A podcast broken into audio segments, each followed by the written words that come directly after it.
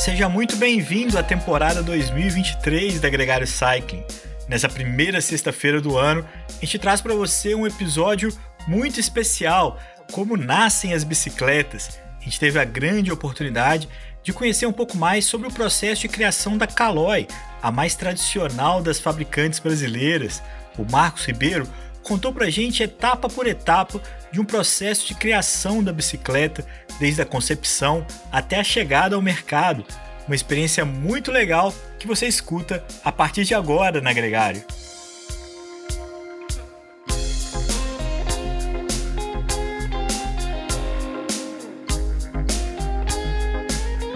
O Gregário Cycling Podcast é apresentado por Ciclorotas SP CCR, um projeto feito por ciclistas para ciclistas. Jungle e Ultra Coffee, a combinação que eleva sua performance. Plant Power, perform your best.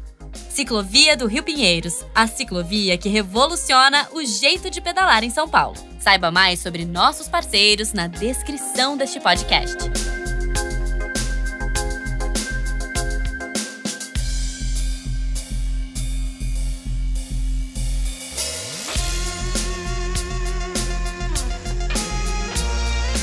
Marcos, muito bem-vindo ao Gregário Cycling. É um prazer ter sua companhia aqui nesse podcast. O prazer é todo meu, agradeço o convite. Sou um fã de carteirinha aí de vocês. Então é um prazer estar aqui com vocês. É um privilégio para gente, e só para dar assim uma apresentação para o ouvinte, você hoje na Caloi é head de inovação de produto, engenharia, responsável pelo canal digital de varejo, plataforma de, de OEM, e vocês fazem bicicleta para outras marcas, Analytics e Insights, pouca coisa. Assim, você não dorme, né? Pedala, é... Marco. então, eu sou muito cara do commute.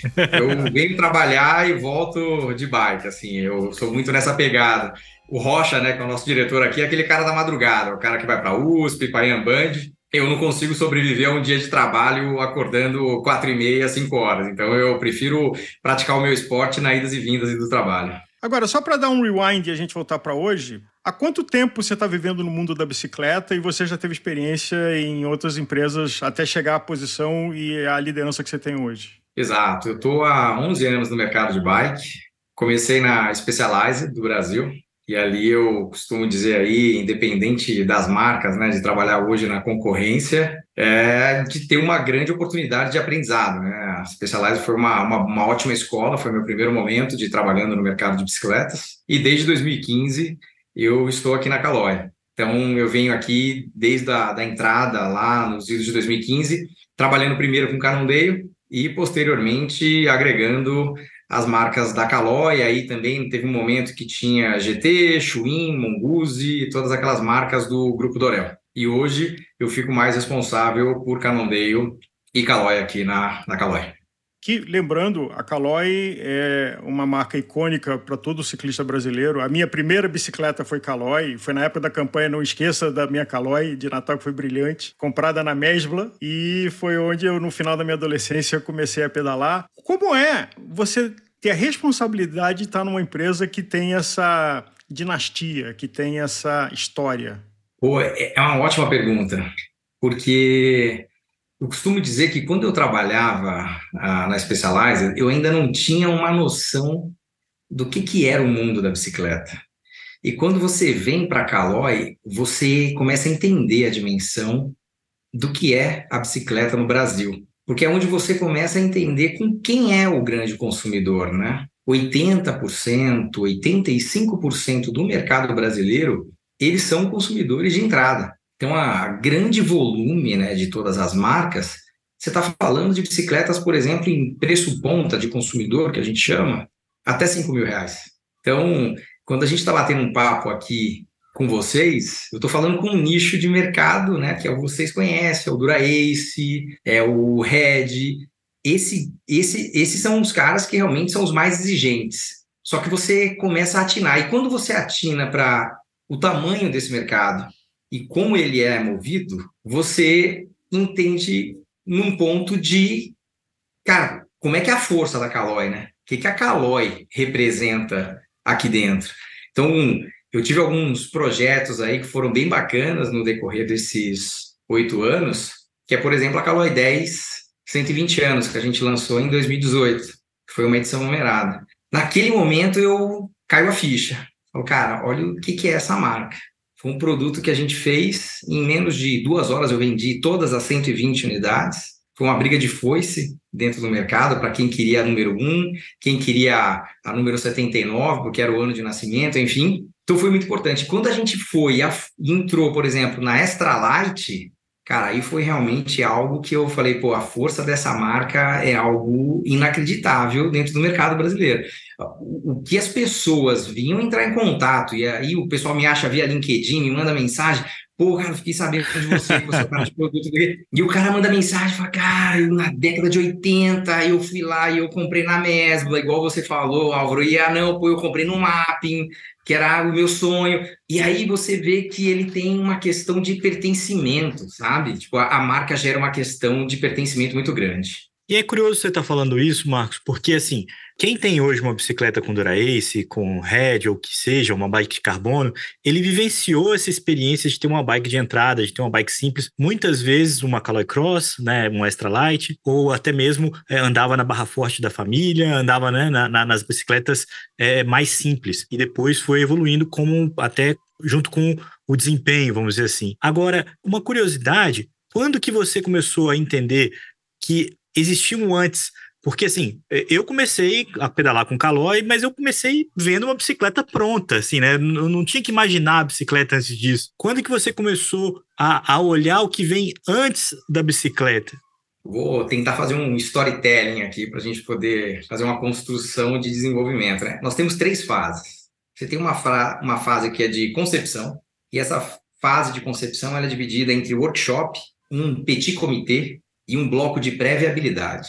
O porquê dessa fase de concepção? Eu, eu, como empresa, obviamente, eu tenho que saber alocar os recursos aonde realmente isso vai trazer o retorno para a empresa. O pessoal às vezes acha que pô, o cara de produto ele vai lá e pintou uma ideia, o cara consegue fazer. E não é tão simples assim nesse ponto. Então, essa, fa essa fase de concepção é fundamental para que eu possa alocar os recursos corretos no momento certo. Então, como que ele nasce? Ele nasce naquele momento do workshop, onde a gente traz né, as pessoas que são importantes para esse mercado. Então, a gente traz consumidor final, a gente traz lojista, a gente traz um pouco do, do nosso comercial.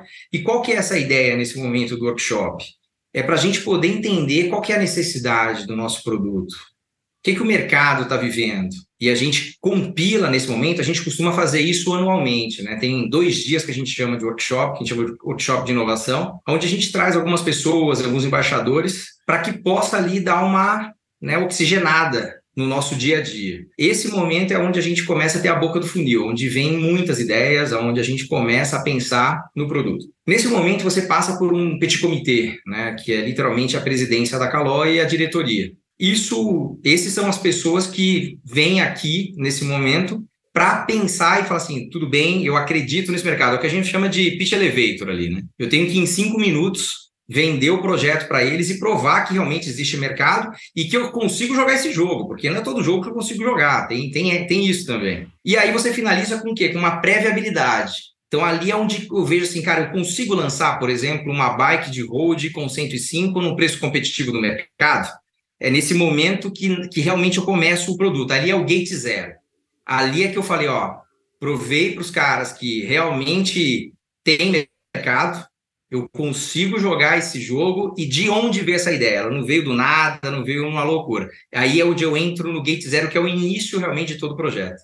E Marcos, é, a gente ouve de é, pessoas inspiradoras como o Henry Ford, né, do carro, como Steve Jobs do iPhone, de que muitas vezes o consumidor nem sabe o que, que ele quer. Então, o desafio de quem faz produto é dar uma coisa para o consumidor que nem ele sabe que ele quer e precisa. Como é que é esse momento, no caso da tua experiência com a Caloi?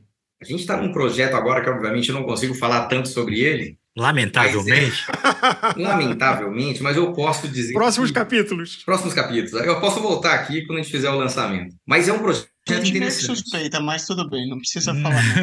Exatamente. É, o que, o que, que, o que, que vem nesse, nesse projeto? Né? Então, tentando te mostrar assim, o, que, que, eu, o que, que a gente vê. Esse projeto é um projeto muito de mobilidade urbana. Né? A gente vê muito essa questão das grandes cidades. ali a gente começa a entender, por exemplo, quais são as dores hoje do consumidor brasileiro. O mercado brasileiro tem uma dor muito intrínseca dentro dele, que é a parte de preço ponta. Né? O, a bicicleta é cara no Brasil. Né? Quando a gente fala para alguém, por exemplo, que eu vou pagar 80 mil reais uma bicicleta, cara fala, não, não pode ser que você vai pagar 80 não, mil. Menos. A gente entrevistou a uma pessoa que o marido falou, vou comprar a bicicleta para você, é, lá de Betim, que é a Camila do Papo de Oficina.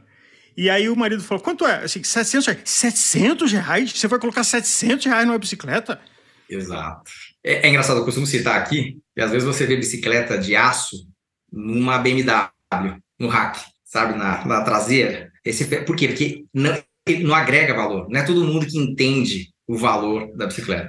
Então, quando você pega essa dor, e esse é um dos projetos que a gente está trazendo, é como é que eu elimino essa dor, como é que eu vou atuar em cima dessa dor, como é que eu vou viabilizar.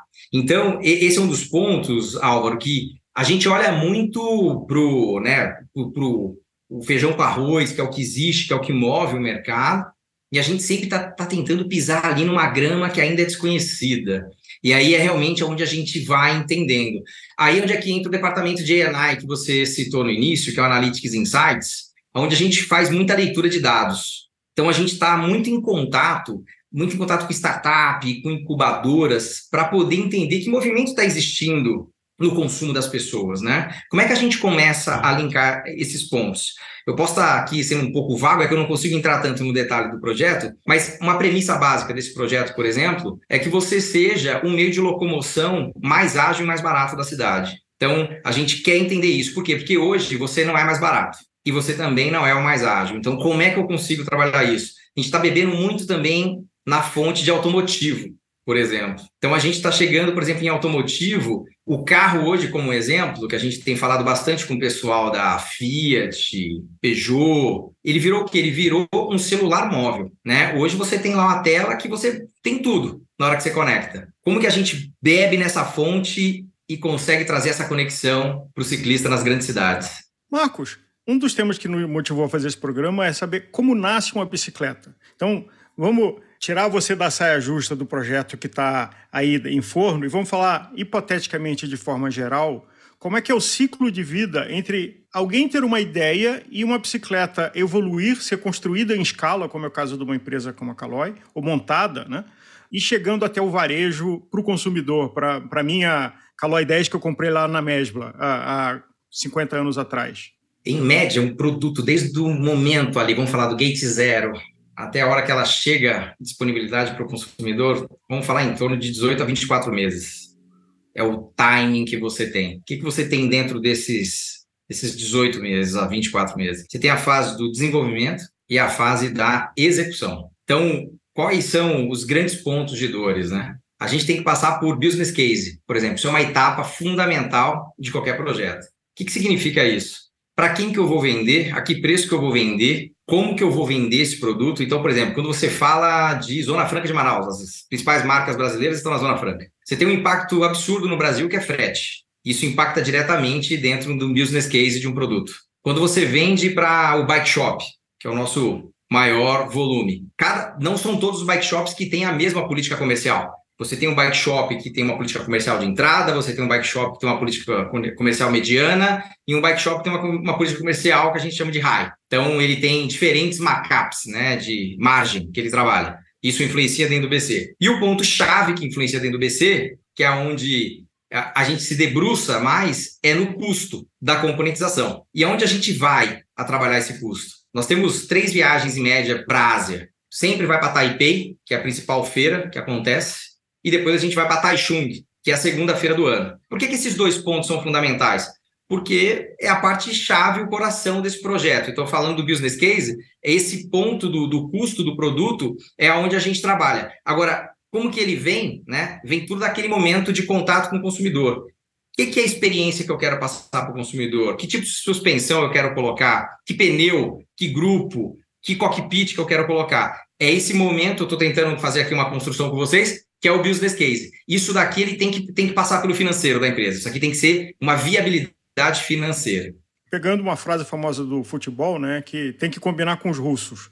É, Tem o, os, os, concorrentes da Caloi, é, as montadoras de bicicleta de diversos tamanhos e que concorrem com a Caloi em diversas faixas de mercado, que também têm seus planos. Então, vamos chamar. Empresas não éticas chamam isso de espionagem industrial, empresas éticas chamam de inteligência de mercado. Como é que é lidar com isso? Porque você tem também. Você vê um ponto futuro de oportunidade, mas você também tem que ter algum mapeamento do movimento dos concorrentes para ver o quanto você será único ou inovador naquela oferta. Né? Exato. Isso é a, é, é a dor do trabalho. Essa é a maior pressão que eu recebo todo dia. Como é que eu vou estar na frente e vou ter certeza que meu produto é inovador. O mercado de bike ele é extremamente comoditizado. O que diferencia as grandes marcas é o quadro. Todo o restante, todo mundo pode ter. Então, quando você fala, por exemplo, de uma roda de carbono, é muito difícil você criar um diferencial realmente único de tecnologia em cima daquela roda. Você vai trabalhar muito com leveza, o tipo de carbono, material, grafeno, qualquer coisa que seja. Quando você vai para pneu, por exemplo, você tem quatro marcas que você conta na mão, que todo mundo pode trabalhar. Aonde está o grande segredo? É o quadro, é a engenharia. Por que, que as grandes marcas como Specialized, a própria Cannondale, Trek, Cervelo, que agora faz parte do grupo da POM, Santa Cruz, onde eles trabalham? Eles têm uma equipe de engenharia dedicada na Ásia. Isso é extremamente custoso, né? Pensando em questões de desenvolvimento. Então, respondendo à tua pergunta, é, é, é entendendo muito a necessidade do consumidor, é se antecipando as grandes mudanças de tecnologia. Então, por exemplo, você vê o Brasil é um, um país ainda muito, fo, fo, muito focado em alumínio, né? Muito ainda pesado com essa questão do alumínio. A gente está cada vez mais trabalhando com tecnologias de como eu posso entregar o alumínio mais leve do mercado. Eu vou ser disruptivo 100%? Não. Marcas como Specializer, a própria Carondeio, eles já trabalham com alumínio leve. O que, que eu sempre tenho como premissa aqui na Caloi é uma base nossa. A Caloi, como marca, ela não quer ser a inovadora global, mas ela quer ser a inovadora para o mercado brasileiro. A gente sempre quer ser respeitosamente o melhor custo-benefício para o público brasileiro. Mas depois pensando vamos, aí no, no business plan que você mencionou de uma bicicleta, e você falou, olha, o que realmente a gente tem é mudança é, é o quadro. Tá? O quadro a gente desenvolve, a gente tem engenharia e, e realmente uma, uma marca diferencia-se da outra. Mas na hora que eu vou escolher o, o resultado final, vamos pensar como e por que que eu escolho botar um grupo SRAM, botar um grupo Shimano, botar um 105 ou um Dura-Ace? Como funciona essa escolha? Você, Marcos, lá, estamos tô montando, quero ficar com o melhor resultado final. Porque às vezes você pode ter um excelente chassi, desenvolver um super quadro, mas por um motivo ou por outro você jogou lá um grupo e uma roda que dão uma experiência terrível à, à bicicleta. A pergunta é fundamental, a gente chama isso aqui de atributos. É, o mercado brasileiro existe um que a gente chama de mapa de valor, e ele é o que? Ele é muito baseado pelo grupo traseiro. Então, assim, você tem o quê? Você tem Dura... No, no é mais fácil porque é um grupo completo, né? Então, você fala Dura Ace, 105, Ultra e tal. Quando você fala de mountain bike, você tem sempre uma, uma, mescla, né? Às vezes você coloca um pé de vela da Fórmula, um Pro Wheel, ou você coloca um FSA e você coloca um câmbio traseiro da Shimano ou SRAM, né? Então, uh, o mercado é muito baseado pelo câmbio traseiro. A decisão disso é muito aonde você quer atacar, né? Então, quando eu olho meu portfólio de mountain bike, hoje eu preencho todos os grupos, desde o Deore de 12 e eu vou até o XTR, né? Por que, que eu não trabalho com SRAM? Tem umas questões de patrocínio de equipe, sem sombra de dúvidas, né? Então, a Shimano patrocina a equipe, então eu começo do XTR e desço até os grupos de entrada. Só que quando você vai para o mercado de entrada, por exemplo, você não vê a SRAM jogando esse jogo. Né? Quando você fala de Deore de 11 para baixo, a SRAM não joga, ela desce até o SX12, que eles falam que compara com Deore, mas ali é peronomútil, não, não entro muito nesse detalhe de tecnologia. Então, a escolha é muito aonde você quer atacar. Né? Então, a gente está em alguns projetos, por exemplo, de Gold, a gente está ali querendo trabalhar no 105, querendo trabalhar no Ultegra, e a gente entra, por exemplo, num cara de Hold. Então, eu falo, cara, o que, que é a premissa desse cara? Esse cara é grupo, é cassete, é o trocador, é a roda, é o pneu, é o cockpit, é o selim, é o pé de vela. Porque, como você, como você começou falando do, do, do business case, quando eu tenho uma bike de road, por exemplo, 105, eu quase que já estou fechado, por exemplo, em freio, pé de vela, cassete, câmbio e zestei. Tá, tá dado. Isso eu não consigo muito mexer, porque a percepção do consumidor é muito forte para a questão do grupo Shimano fechado. O que, que sobra para mim? Talvez eu possa trocar um pé de vela, colocar um pé de vela da FSA, talvez eu possa colocar um cockpit de alumínio. Só que cada vez mais que você sobe a régua, menos espaço você tem para criatividade. Por isso que eu falo do mercado comoditizado. Quando você vai, por exemplo, de um Dura-Ace, dificilmente você vai colocar um cockpit de alumínio. Você vai entrar, com, vai entrar com cockpit de carbono, ou você vai entrar às vezes com FSA, ou você vai entrar às vezes com Envy, Por quê? Porque aí é onde, onde você tem essa criticidade, né? O que, que é fundamental para ele? Qual é a melhor experiência que eu passo para o consumidor? O que, que realmente ele conhece como atributo? Algo que a gente vem cada vez mais se aprofundando e fazendo pesquisa direta com o consumidor, para realmente se debruçar sobre isso. Marcos, nas décadas de quem já pedala mais tempo e que os fabricantes de bicicleta faziam seus quadros em casa, tinha um diferencial de personalidade, de características que era muito grande, porque era uma coisa artesanal, de baixa de produtividade. A vantagem da industrialização, o fator Ásia, é, e de você ter grandes produtores de componentes e de quadros na Ásia, trouxe um outro efeito que me chamou a atenção no último Spano Fest, que onde a gente tinha dezenas de, de, de, montadores expondo lá, mas na hora que você olhava, era difícil ver diferença, pelo menos visual, do produto. Então, essa escala trouxe um problema do desafio de diferenciação. Porque na hora que você olha, é, fora o, o decalque de marca que está ali e a cor, fica difícil de falar, puxa, como é que eu comparo essas bicicletas porque tem um elemento do, do, do, ciclista amador e que talvez o maior fator de decisão seja acelerar o batimento cardíaco. Você olhar para aquela bicicleta e fazer. Hum. A tua pergunta é fundamental. Você um pouco respondeu ela. Eu falo que se você pintar de preto uma foil, uma tarmac e uma Super Six, você pode facilmente errar elas. Porque elas são muito parecidas. E por que disso? Você começa primeiro pela questão do aero, né, que foi o grande momento ali de 2010, 2012, Specialized, túnel de vento, meu, isso tudo acabou você levando todo mundo seguir o mesmo caminho. Então, quando você vê, por exemplo, a gente acompanha muito o lançamento das marcas, porque você tem que estar sempre antenado nesse mercado. Cara, é impressionante como você olha o que uma marca está lançando, o que, que ela está vendendo como os features daquele produto, é muito próximo do que a outra marca está vendendo.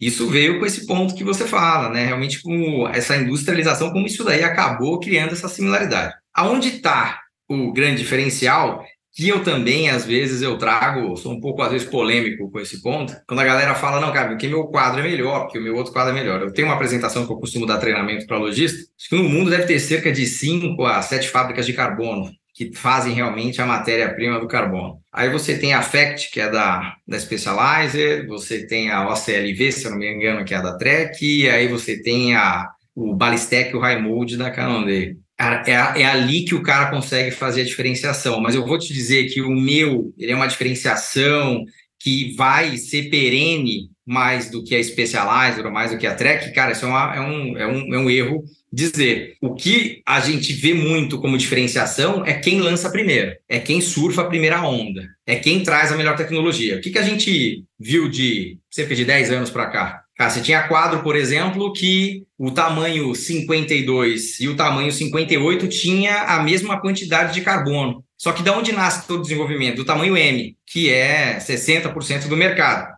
Então o cara constrói, faz todos os testes, e ele replica. Então você vai aqui, agora você só reduz o tamanho do quadro. O cara, que é um tamanho P, tinha uma bike que parecia um pau de dura, de não tinha zero de deflexão, e você tinha o cara do tamanho 58, que a bike parecia uma jamanta toda mole. O que, que as marcas começaram a fazer? Specialized trouxe o First Ride Engineering, aí você tem a Cannondale, que também traz o, o esqueci agora o nome lá deles lá, que deu branco, mas é o que isso aí? É adaptar o ciclista, é criar uma tecnologia. Então, esse foi um passo que todo mundo deu. Então, você adaptou, por exemplo, a quantidade de carbono que você utiliza no quadro de acordo com o tamanho do ciclista. Isso agrega, obviamente, uma complexidade absurda de engenharia, porque você está trazendo uma especificação perfeita para cada tipo de experiência. Mas é, é, muito difícil você ter essa, essa segmentação, né? essa, essa separação clara entre marcas, assim, é quando você olha para esse tipo de desenvolvimento. O que a gente vê ainda é que marcas, por exemplo, italianas que são clássicas, né?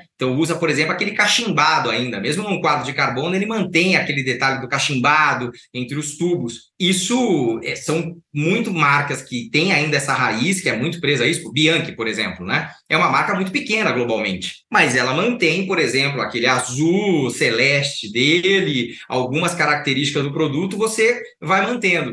A gente tem uma discussão interna aqui que a gente fala, por exemplo, de aplicação de marca, né? Como é que você consegue distinguir seu produto para o consumidor? Os caras falam assim, a Porsche. Em qualquer lugar que você vê, você vai ver a Porsche, você vai saber exatamente o que é uma Porsche. Se o cara pegar só passar a silhueta, você identifica que é uma Porsche. Se você pegar a bike que era da década de 70, lá do início do mountain bike, e colocar com o que tem hoje, é zero. Tipo, não tem uma marca que mantenha ali, você tem um nome no máximo, aplicação de marca. Isso, eu, eu, vejo que cada vez mais isso vai ficar muito comum, sabe? Vai ser um desafio maior. E eu volto a dizer assim, essa é a minha maior dor. É como que eu consigo me diferenciar nesse mercado. É, a, nesse exemplo, as únicas duas marcas assim que eu confesso que de, de primeira assim bate a cabeça eu consigo lembrar, talvez seriam a Colnag, com o formato dos tubos, ainda que eles estão cada vez mais com a evolução da tecnologia tendo que perder isso, e o garfinho da Pinarello. Exato. Que você pode pintar Pinarello de preto sem ainda ver que é uma Pinarello. É, Não, tu... Sem puxar a sardinha para um lado ou para o outro. O top tube da Mas, GT também, a, né? É verdade, o GT Aquele, também tinha. O City Stay com... Não, City Stay não. O, o City Tube, é. O triplo triângulo. É. é. Mas você vai ver, esse triplo triângulo, por exemplo, hoje é uma dor. Que a gente conhece a GT, isso é uma dor. Por quê? Porque ele tem que agregar muito peso ali de matéria-prima. Por quê? Porque senão aquilo quebra. Então, o que acontece? O mercado está indo para onde? O mercado está indo para rigidez e leveza. Como você equilibra esses dois pontos é muito, é muito chave do desenvolvimento. Então, você, por exemplo, nesses 24 meses que a gente estava falando, eu tenho idas e vindas com as fábricas, que o cara vai lá, coloca isso aí dentro de um algoritmo, o cara fala, quebrou. Volta. coloca mais matéria-prima. Aí eu falo, cara, mas eu não posso deixar essa bike aqui muito dura, eu tenho que ter um pouco de deflexão. Aonde eu tiro matéria-prima de carbono? O cara fala, cara, você tem que aumentar aqui. Aí você troca a geometria, sobe um pouco o sit stay, para ele poder ser mais resistente. Isso é o, é o, é o, o detalhe da marca, sabe? E isso é a, a, beleza que fica por detrás, assim, que nem sempre o consumidor vê na ponta. Ele é traduzido numa, no, no marketing, por exemplo, como a gente viu a Scott que foi lançada aí ontem, se eu não me engano, anteontem, né? Mas, pô, o ah, cara chegar nome, né? naquela hardtail que o cara fez, eu conhecendo que é o desenvolvimento de uma eu imagino o quanto o cara foi. Aí você entra no detalhe, você vê que o cara tem um gussetzinho que fica próximo do, tube, do top tube com city tube, você vê que ele reforçou ali porque o tubo é muito fino. Isso é o, é, é o, é o diferencial que a marca cria. Agora, se conectando rápido, tava, a gente estava mencionando muito as bikes de estrada e você falou da comoditização da bike como um todo, no final das contas é uma mistura de grupos e bem ou mal, dá uma nivelada no, no quadro. Agora, eu sempre tive o, o, feeling, e aí pessoal, que na mountain bike essa história não é a mesma, não é tão, tão verdadeira. Aí você está 100% correto. E quando você vai para bike full suspension, quanto mais você sobe a régua, mais complexidade você tem de desenvolvimento. Então não é à toa, por exemplo, que uma Santa Cruz ela é tão boa em bike de all mountain. É o tempo que eles têm de desenvolvimento de full suspension. A GT, na época dos Atherton, né? Era muito boa no downhill. Por quê? Os caras têm uma raiz de full suspension. E trabalhar com full suspension, você tem que trabalhar com cinemática, que é como a full suspension faz a leitura. O que você mais vê hoje dentro do mercado nacional são bikes de prateleira. Não sei se vocês estão acostumados com esse, esse linguajar, mas é o quê? As fábricas de quadro, elas além de atenderem os fabricantes, elas também vendem os famosos quadros OEM, são quadros padrão que eles vão lá e vendem. A grande maioria das marcas, como não tem dinheiro para fazer esse desenvolvimento, compra quadro de prateleira. E ali é zero de tecnologia de cinemática, é zero de, de entender melhor o, o consumidor. Então, você tem, por exemplo, numa bike de, de, de, numa bicicleta de mountain bike, você tem, por exemplo, o, ângulo do cabeçote, que ele é fundamental para a experiência do ciclista. Por quê? Porque você tem o trail, que são duas linhas tracejadas entre o cubo e o, e o, e o head tube, que quanto menor for ela, mais ágil é a bike. Com isso, você tem que somar que suspensão você vai utilizar, como você consegue o, o, o a distanciamento do, do top tube para o tubo do selim. É muito mais detalhista nesse ponto. E quando você vai na full, como eu estava dizendo, ele é ainda maior. Porque você, por exemplo, hoje em dia, algo que vem muito forte, Gravel trouxe isso é, ainda mais, é a questão da customização. Não sei se vocês estão percebendo isso, quer dizer, a, a Scott, por exemplo, lançou e ela vira, por exemplo, o, o, a mesa da, da bicicleta, ele tem um outro ângulo, né, de, de, de, cabeçote. Você tem a Topstone, por exemplo, da Cannondale, que quando você vira o eixo da, da bicicleta, desculpa, não é a Topstone, a Grade da, da GT, quando você vira o eixo dianteiro da bicicleta, você tem uma outra bike, você tem uma bike muito mais alongada, com o front center mais relaxado. Então, é, é, é bem mais detalhista, como você falou, e realmente é onde você consegue tentar colocar mais ali do seu conhecimento. É, uma, é literalmente uma briga de conhecimento sobre, sobre mountain bike. E falando de gravel, e até tem uma menção interessante da Canyon, que fez o cockpit daquele guidão de dois andares, né? que é estranho de olhar, eu nunca andei, mas uh, tem uma lógica. E falando do Brasil Real, porque na Gregário aqui a gente fala também com uma população muito grande de vários segmentos. O Brasil é um país mais de estradão do que de asfalto. No uhum. passado, da Barra Forte, e até quando não tinha bicicleta infantil, criança pré-adolescente andando pendurado, aquela cena clássica, numa bicicleta de adulto, que hoje virou uma classificação genérica de mountain bike que não é mountain bike, e você tem o gravel. Como é que vocês na Caloi veem esse segmento de mercado, e você mencionou de que grande parte do mercado brasileiro, 40%, está na faixa de 500 reais a 2 mil reais, e que tem a categoria de mountain bike, mas que não é mountain bike, é mais um estradão, é mais a, a, a neta da barra forte. E o segmento de gravel chegando, que é quem não quer mais andar no asfalto, e está ali entre o ciclismo de estrada e o mountain bike? Vou começar pela gravel. É muito difícil você encontrar ciclistas que você, você vai ter duas bicicletas. Às vezes o cara, ou ele é do mountain bike, ele tem uma mountain bike, ou ele é do road, ele vai ter o road. É muito raro você encontrar. Você, em média, tem pesquisas nos Estados Unidos que mostram que ele tem, em média, o americano, cinco bicicletas. Aqui no Brasil, você tem que apostar naquela que você vai querer realmente percorrer a sua maior jornada. Quando você é road, você vai ter que apostar na road e você vai gastar dinheiro com a road. Quando você vai para mountain bike, você faz o mesmo, né? Eu brinco que é a pílula de Matrix. Você tem que escolher em que mundo você quer viver ali, porque não dá para ter os dois. Com isso posto, o que, que a gente vê? O, por que, que você vende muita bike hardtail no Brasil? Né? Por que, que você vende muita bike com, por exemplo, Deore de 20, Acera, Alívio? O que, que, que é esse grande montante? Você tem ali o público que vai para o bike shop, aí ele chega e fala, pô, tô querendo uma bicicleta. Aí o bike shop pergunta para ele, onde você vai andar? Ah, não, eu vou andar na Paulista, vou andar na Orla do Rio. Tá. Aí o cara fala assim, toque, eu vou te dar uma bike urbana, que ela veio com pneu de banda de rodagem lisa, que ela foi construída para geometria, que tem um grupo XPTO para você. Aí o cara fala assim, mas essa daqui dá para ir para terra? Aí o cara fala, não, isso aqui não dá para ir pra terra. Ah, não, eu quero uma que dá para ir para terra, porque eu vou para terra, eu vou fazer um MTB. O cara nunca vai fazer um MTB, ele vai ter a pior experiência da vida dele, ele vai ter um arrasto gigantesco com aquele pneu 2.2, 2.3. Mas vai cruzar um canteiro. Exato. Então, assim, esse é a, essa é a realidade. É por isso que você vê tanta bicicleta, por exemplo, andando no asfaltão aí de pedal noturno, galera que tá no Birapuera, e e é isso, né? E a realidade do cara, né? Você fala pro bike shop, por exemplo, vamos trabalhar com linha urbana? O bike shop, não, isso aqui não vende, cara. Linha urbana, isso não vende. Mas por que, que não vende? Cada um trabalho vender. Vender bicicleta é vender experiência. É você vender pro cara falar, cara, o que, que você tá precisando? Qual é teu tipo de pedal? Qual é teu corpo? Você consegue pedalar? Não consegue? Onde você pedala, né? Até porque talvez a mountain bike tenha essas coisas do, do SUV, do jipão. Assim, a quantidade de gente que compra o jipão que nunca viu poeira e não vai ver na vida, a não ser que passe perto de uma obra, mas está andando Tirou com aquele minha... carro para 4x4 andar dentro de rio. Eu acho que a mountain bike traz isso, essa sensação, talvez de masculinidade, talvez de potência, que uma bicicleta urbana Sonho, ela faz né? sentido. Um sonho, Exato. né, velho? Você vê lá o Henrique Avancini fazendo a curva, derrapando de lado, voando poeira para todo quanto é lado, rock and roll. Cara, é engraçado esse ponto. Quando a gente fala com os gringos lá fora, né? Então, você fala com os caras lá, você ter uma ideia, o Brasil já foi um dos maiores países de venda de left no mundo, né? Pra você ter uma, uma ideia né, do que é.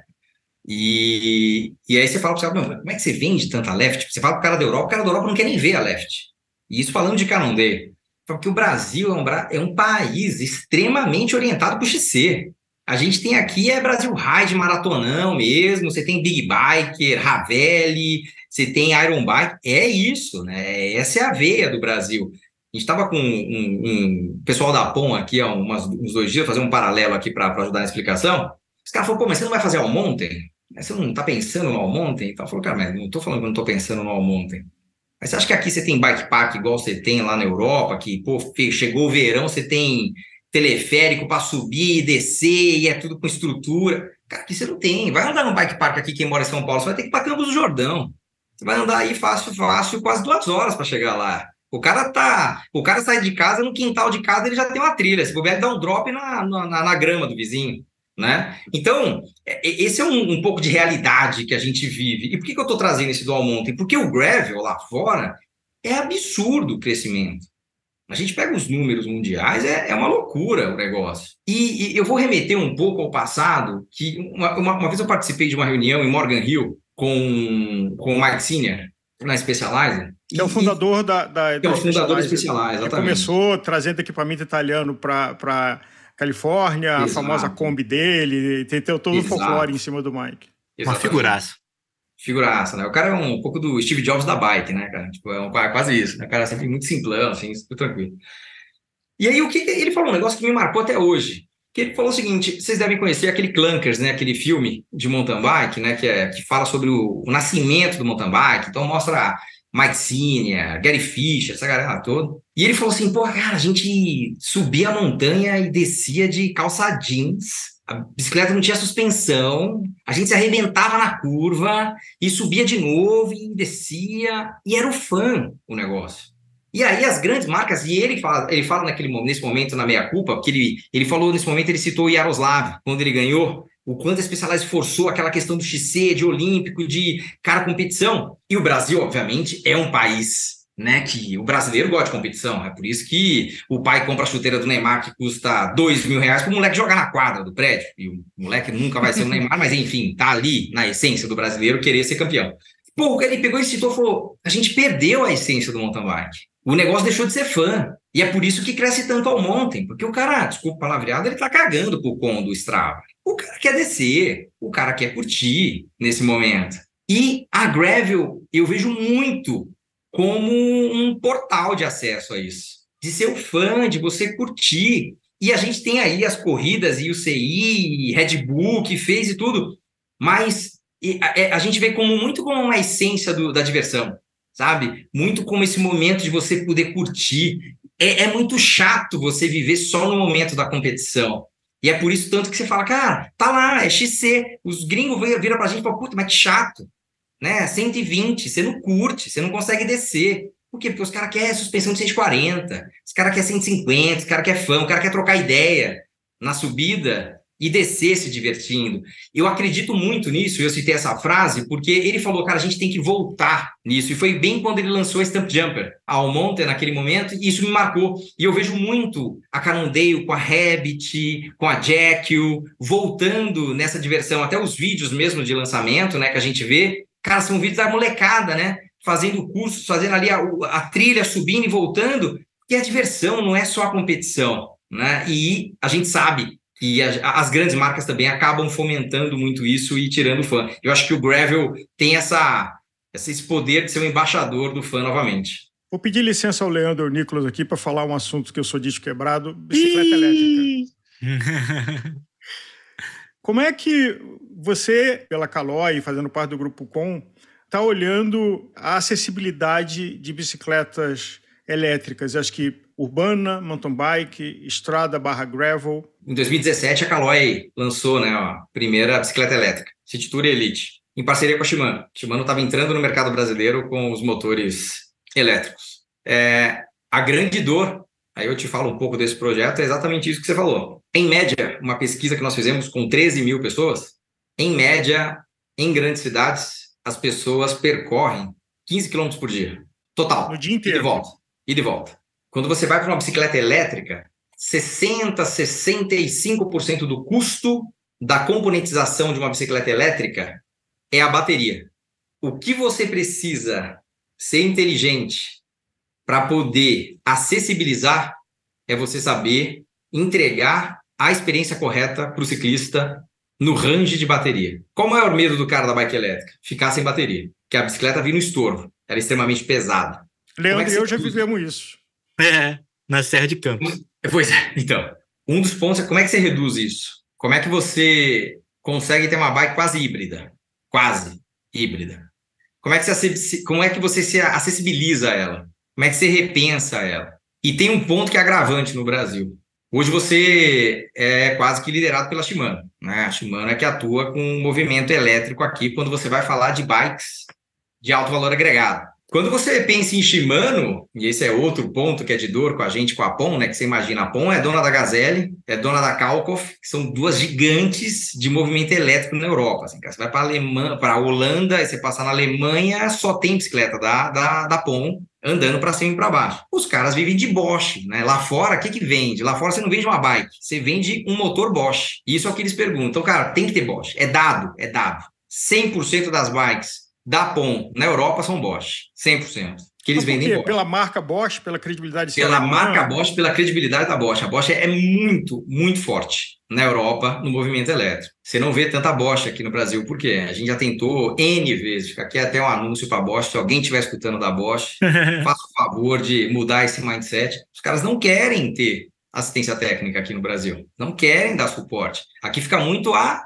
mercê da marca. Então, te responder o movimento elétrico é em dois pilares. É, é acessibilidade e experiência correta. Literalmente isso. Então, o, o movimento que está existindo daqui para frente, e a gente já viu isso no Shimano Fest, com marcas nacionais, é você começar a desenvolver seu próprio motor. Se você for depender de trabalhar no mercado de elétrica somente pensando com Shimano, você sempre vai estar trabalhando no high-end e você nunca vai acessibilizar esse mercado para o público brasileiro. Minha pergunta com a elétrica é se, ou seja, pode ser que não aconteça que a elétrica se torne popular, ou é quando? Quando é que, é de quando. fato, ela será é onipresente?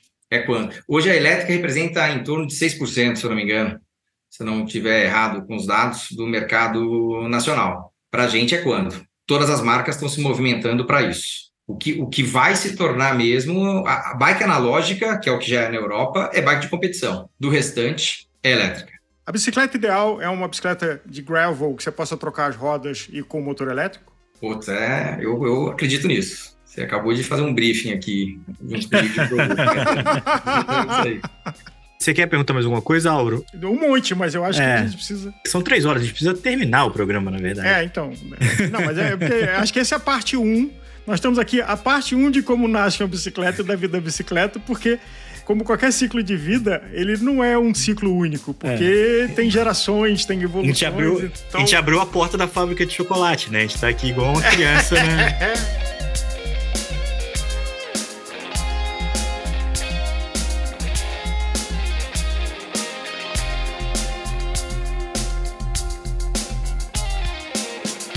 Conheça os produtos Gregário, itens de qualidade com a nossa identidade. A caramanhola preferida do pelotão com a nossa cara. Conheça a Fly Elite, edição especial Gregário. O link está na descrição desse podcast.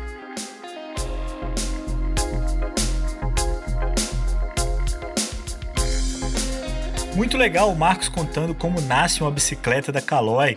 Lembrando que esse episódio tem outros dois convidados um que você já pode ouvir agora, o Edu Gasperini, contando a experiência dele com uma bike de madeira, e o outro que estreia na próxima semana, o Matteo Visentini, que conta as experiências dele com a Passone, uma das mais desejadas bikes do mercado italiano. Esse papo em inglês estreia na próxima semana, uma conversa que ele teve com o Álvaro Pacheco. Muito obrigado a você que chegou até aqui. Espero que você tenha curtido o nosso primeiro episódio de 2023.